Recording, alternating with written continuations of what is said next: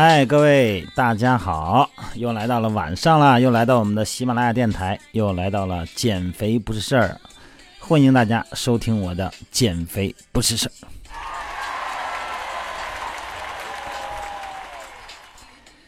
今天聊这个话题呢，我不知道会不会触动大家的心弦哈，不知道有没有听了不高兴的。哎呀，我们这个主播最大的好处就是你高兴不高兴，我不在乎。善意啊！我说的一句话都是一些善意的，嗯，如有巧合，那纯粹是真事儿。据英国《每日邮报》报道，英国哈《每日邮报》报道，美国健康专家，英美啊，英美，哎，这个彼得·沃尔什提出。屋子的凌乱也会导致肥胖，对，这个就是今天的话题。沃尔什指出，住处呢可以反映出主人的心态和身材，厨房的凌乱呢会导致糟糕的饮食，运动鞋找不着就很难坚持健身，因此减肥前应该让屋子变得井井有条，让自己告别不良习惯。哎呀，在营队员们，如果听到我今天说的，应该很耳熟吧？因为我一直在说，房间一定要干净利索，内务一定要井井有条。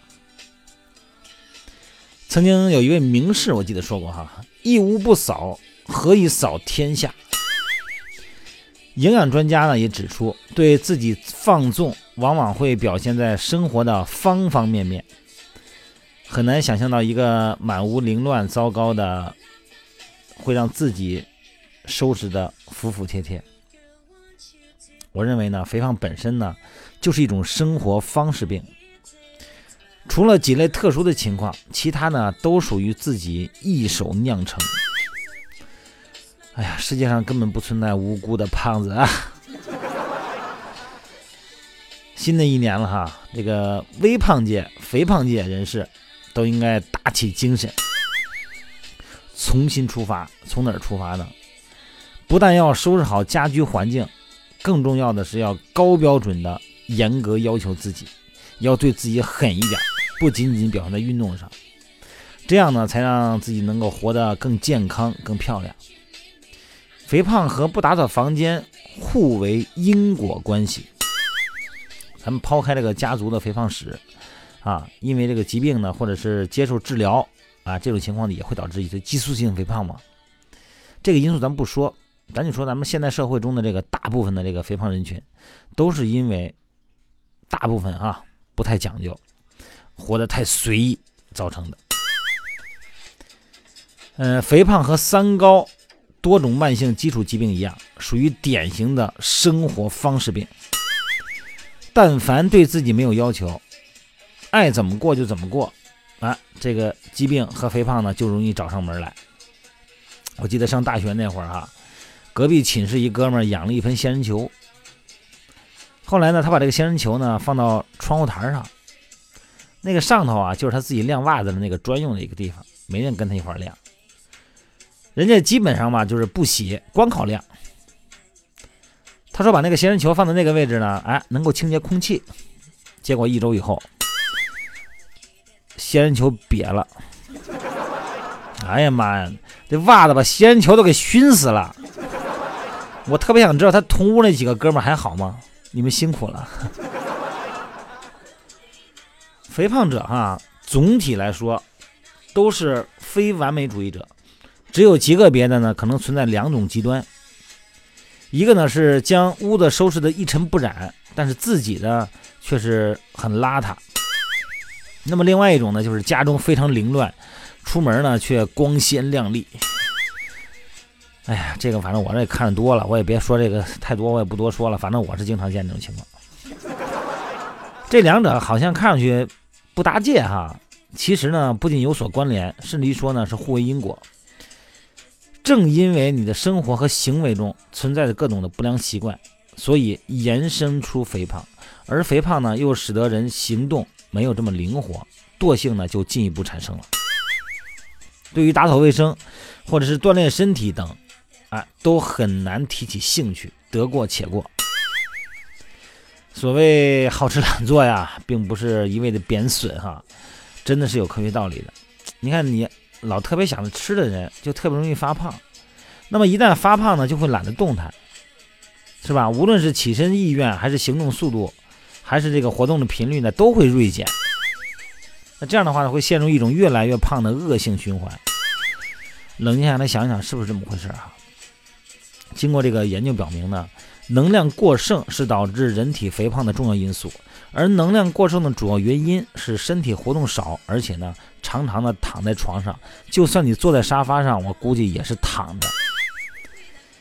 越是肥胖的人呢，越喜欢躺在床上啊，或者是睡觉啊，或者在床上玩手机啊、吃东西等等哈。就算你离开了床，活动的时间也很少。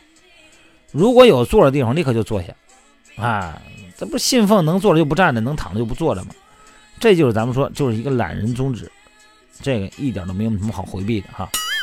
所以呢，对这个肥胖人群来说呢，为了健康和长寿，应该严格限制躺卧的时间。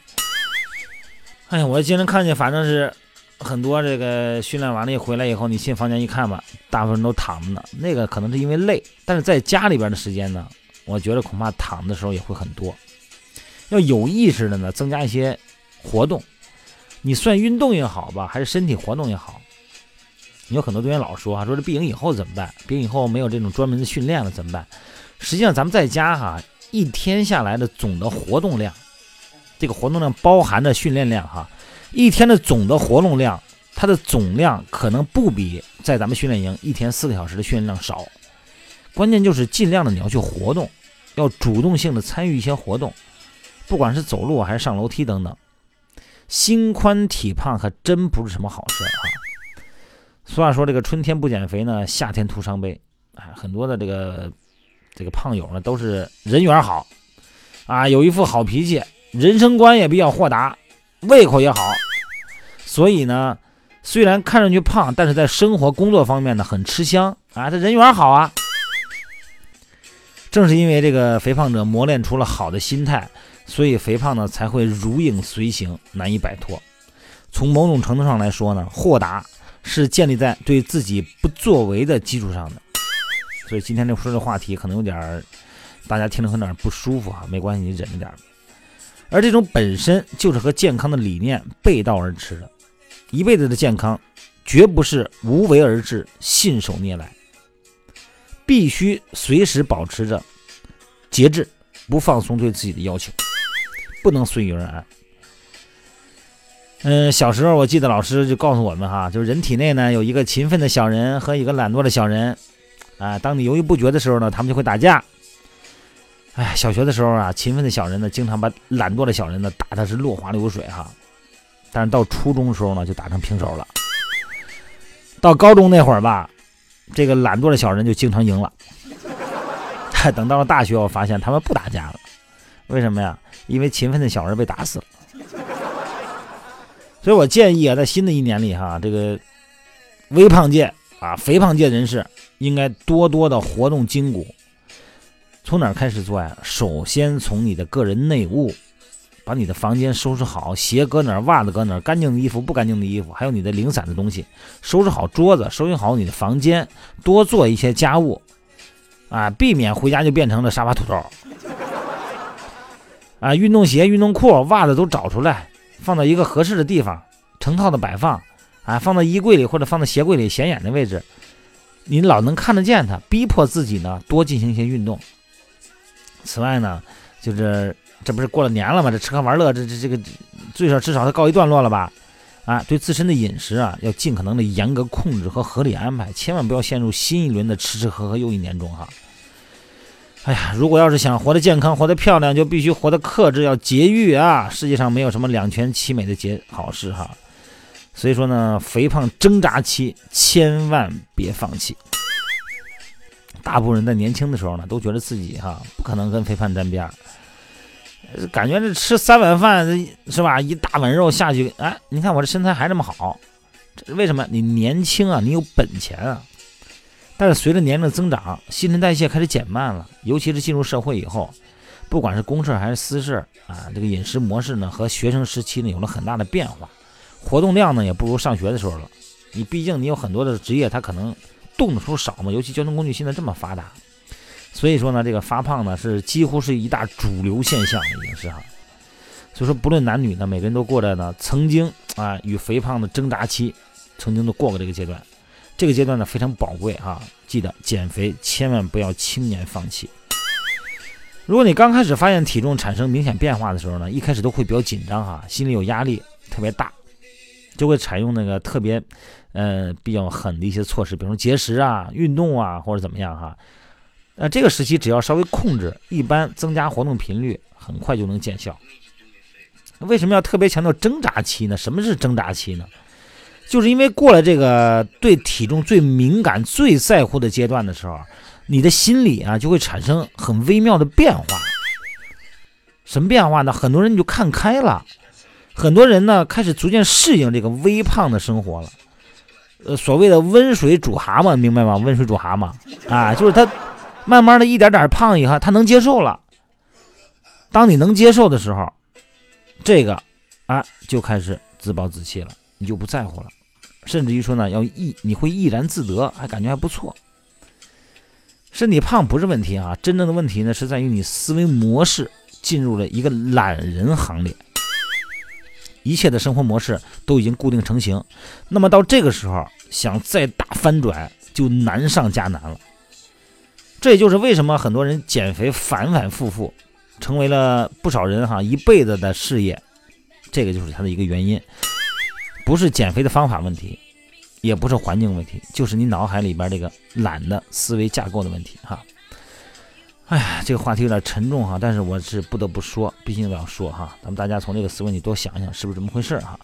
好了，今天咱们也聊了半天了哈，归根结底一句话，想减肥，先从整理好个人内务入手，从身边的小事做起，慢慢的你会发现，肥胖症好了，呵 呵强迫症又得上了，呵 呵开玩笑啊，强迫症不怕。欢迎大家呢进入我的微信平台啊。